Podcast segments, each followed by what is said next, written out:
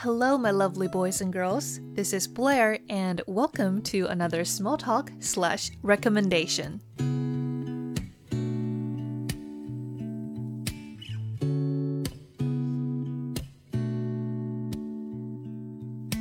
So, how are you guys doing? Did you witness the first snow of this winter in your part of the world yet? I always feel like, you know, the four seasons have their own unique smells. And personally, I'm most fascinated by the chilling smell of winter.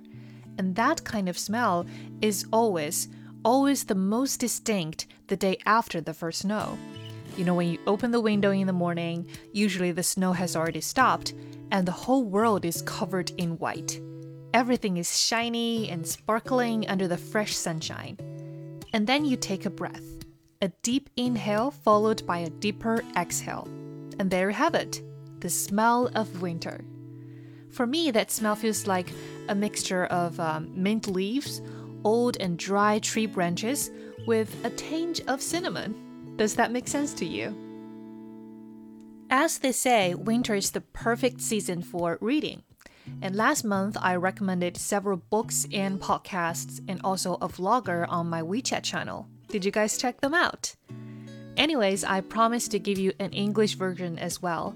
And as I was preparing for this, I thought, why not make it into another small talk? So here I am. In this episode, I'm going to introduce three books, one podcast, and also one TV series, all of which are beginner friendly, yet pretty interesting. And by the way, I put the Chinese introduction with visual illustration about these recommendations on my WeChat channel. So if you are more of a visual person, you can go to Orange Rind for more information. That is O R A N G E R I N D, Orange Rind. Now, without further ado, let's have a look at my favorite English input of the year.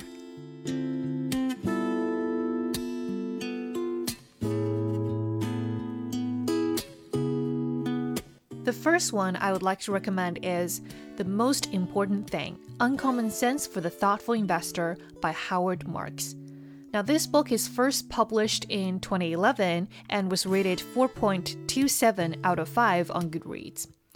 Both Howard Marks and his book are actually very famous in the investing world, but as a layman, I had absolutely zero knowledge about the book at all. And one day, my team received a working liaison request from Howard Marks' side. And apparently, my colleague thought there's no need to introduce who Howard Marks is. After all, he's such a big name. But then I was like, who are we talking about? So that is how ignorant I am when it comes to financing and investing and the like. But of course, I realized this must be someone, so I did my homework. And that is how I run into this book. The most important thing basically explains the keys to successful investment and the pitfalls that can destroy capital or ruin a career. If, like me, you are a beginner in the investing camp and don't have much knowledge on the subject, this is a five star primer on how an advanced, experienced investor actually thinks. It's short and written in simple English, which is an extra bonus for non native English speakers.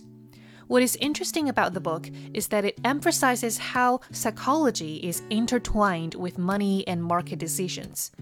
Marks stressed the importance of understanding numbers and metrics, but the book does not contain any such technical models, which is really, really friendly for people like me who is not a math person.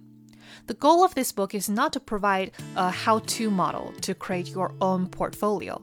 Rather, it's to highlight how many factors a savvy investor needs to consider before making investment decisions. For example, Marks emphasized the importance of second level thinking, also described as contrarian thinking. He argues that as an investor, you should essentially go against the grain. This is in contrast with first level thinking, which is more intuitive.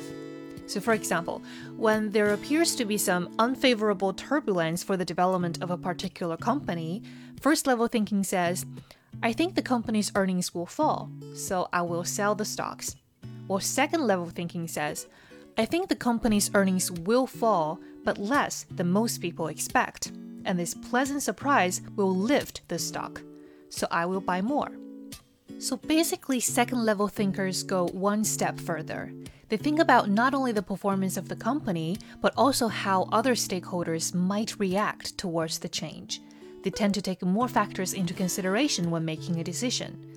And there are a lot of hypotheticals and computations, of course. And that is exactly Marks' point here.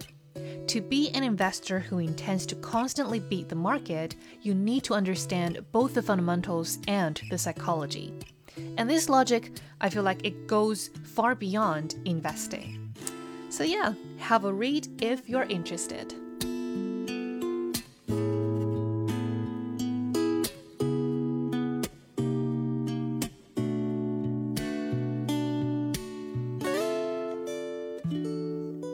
The second book is also a functional one. It's called The Personal MBA by Josh Kaufman. This is also a beginner's book on everything you would want to learn about the business world. This book provides an overview of different business topics. 11 chapters on things like value creation, marketing, sales, finance, systems, working with others and working on yourself, etc. I like that it is divided into short, one page definitions of terms you are likely to encounter in business literature. All the concepts are defined clearly and simply, giving you the fundamentals of each topic with examples that highlight the issues at hand. Sometimes it is also accompanied by a short analysis or a little story. This is particularly important because a lot of the time you'd think you know about a concept just because you hear it all the time, but actually, when you think about it, if you are challenged to give some specifics on the topic, are you really capable of elaborating it in a clear manner? Probably no. So that is why I think the personal MBA really did a good job on this. It always starts with clarifying the definition. It is, of course, a thick book, but it is a light read because of the clear cut categorization. If you are a business person or an entrepreneur, you might want to read through this book carefully and put the theories into practice. But if, like me, you just want to have a peek into the business world and learn about the ABCs, then you could even put it in your bathroom. I mean, no offense, but I think it could work as a toilet book. Now, Josh Kaufman, the author of this book, claims that reading this book could replace the actual MBA program. Honestly speaking, I can't agree with him on that. Because I feel like a proper MBA education incorporates real life practices. You get to get your hands dirty, you get to learn about different perspectives from different people, not to mention the networking and also the opportunities you could get from your MBA communities. The learning of theory is, of course, very, very important, but it is only part of the value of an MBA program. One thing I have in common with Josh Kaufman, the author, is that both of us were born in a non business related family. His parents work in education, while mine work in medical care. Books were a major part of our lives, but business was not. So, like him, I knew next to nothing about what businesses were or how they functioned. But Josh, with his outstanding learning ability, managed to grasp the principles at a very young age and became very successful in both theory and practice, which is really, really impressive. Now, Josh has his own website where he listed his own works. He also gave a TED talk several years ago, which became very popular. So, have a look if you're interested. I will leave the link in the show note.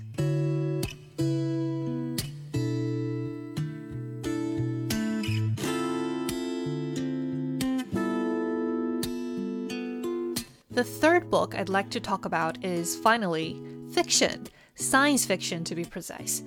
I feel like, you know, recently I'm turning to more functional books, like the ones I just mentioned, those how to books on how to navigate in the real world, focusing more on professional life and inner exploration. Whereas in the old days, I'm definitely more of a fiction person. I'm a big fan of Jane Austen, of Harry Potter, Downton Abbey, and the like. But recently, I find myself kind of resisting fiction. I do not enjoy them like I used to.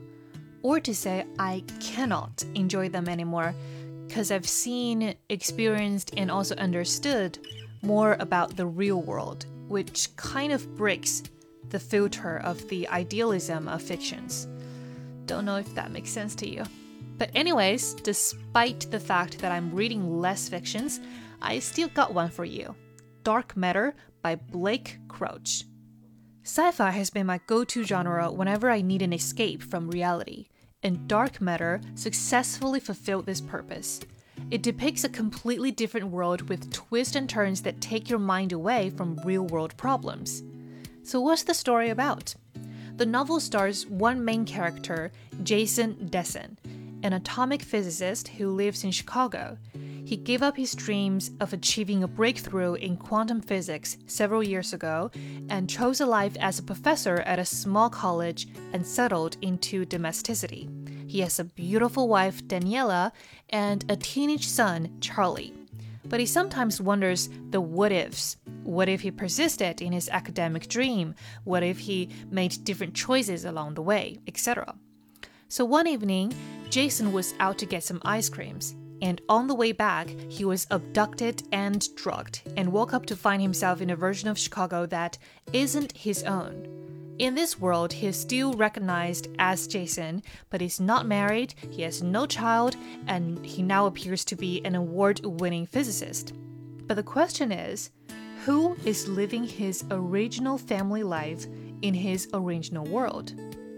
Determined to go home, Jason started his journey through various versions of Chicago as he tries to find his way back. From post nuclear wasteland to Arctic desert, now, note that the number of universes is infinite, right? So, Jason literally adrift in the nothing space between universes, looking for a grain of sand on an infinite beach.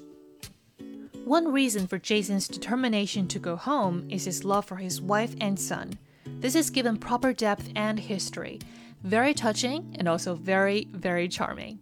I loved that he never, not for one single moment, wavered on his decision.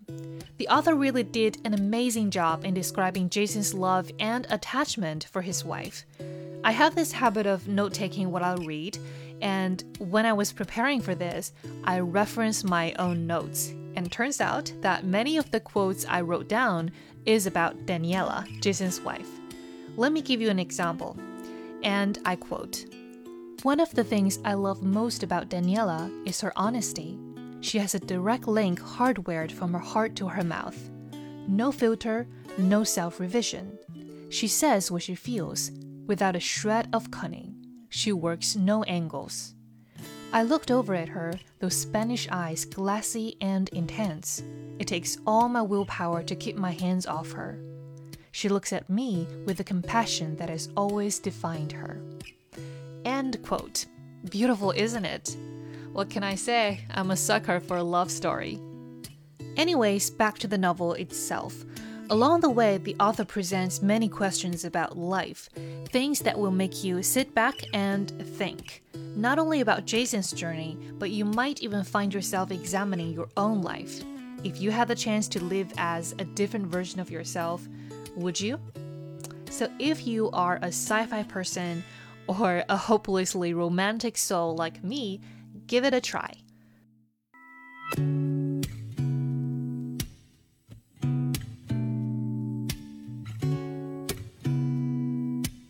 Okay, mm. that is the end of book recommendation.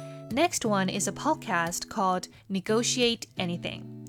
Now, Negotiate Anything is quite a popular show focusing on the skills, principles, fun facts, and scenarios of negotiation. The show has hundreds of five star reviews and listeners in over 180 different countries. Unlike other podcasts that I often listen to, Negotiate Anything is not operated by a single person or a small team. It is owned by, let me see, um, American Negotiation Institute. Sounds posh, right? This is an organization that aims to help people make difficult conversations easier by sharing the skills and mindset to lead, persuade, and resolve conflicts. I find this podcast interesting because it invites people from all walks of life to talk about the art of negotiation.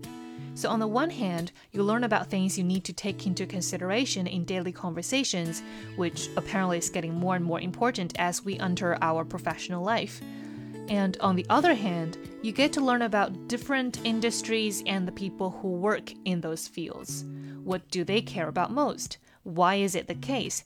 And how that it differs from your own thoughts. Each episode is about 30 minutes long and it is in the format of conversation, so it is not hard to grasp.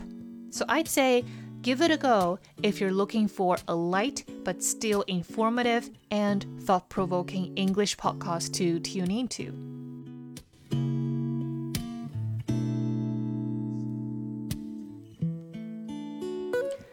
Last recommendation I'd like to share with you guys is a TV series called Modern Love.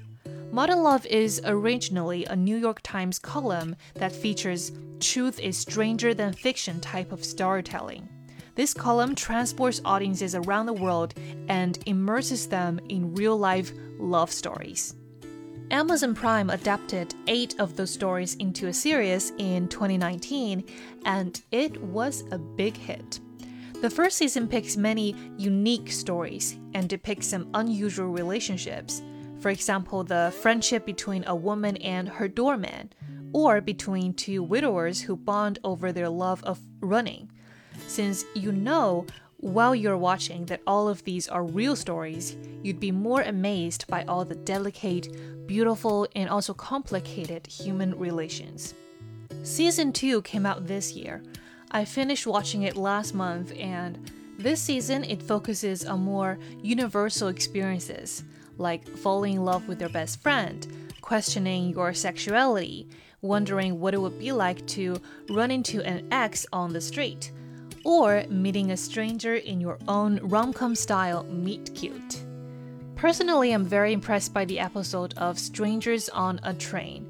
It plays with the idea of a romantic gesture who um, you know, when two people who have met and hit it off on a train from Galway to Dublin decide not to exchange phone numbers and instead meet at the train station two weeks later.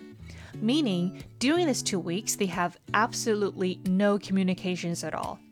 And then came the unexpected restriction policy because of the pandemic. All transportation has stopped. Even the road leading to the train station has been blocked. So, will they meet again or not? I'm not gonna spoil this for you, so check it out if you find it interesting. Okay, that is the whole English recommendation list. Let's recap three books The Most Important Thing Illuminated by Howard Marks, Personal MBA by Josh Kaufman, and Dark Matter by Blake Crouch. Also, one podcast, Negotiate Anything, and one TV series, Modern Love. You could find relative details on the show note. And again, if you want more visual illustration of everything I mentioned, you are very welcome to go to my WeChat channel, Orange Rind, to have a look. That's it, guys. Thank you so much for listening. Until next time.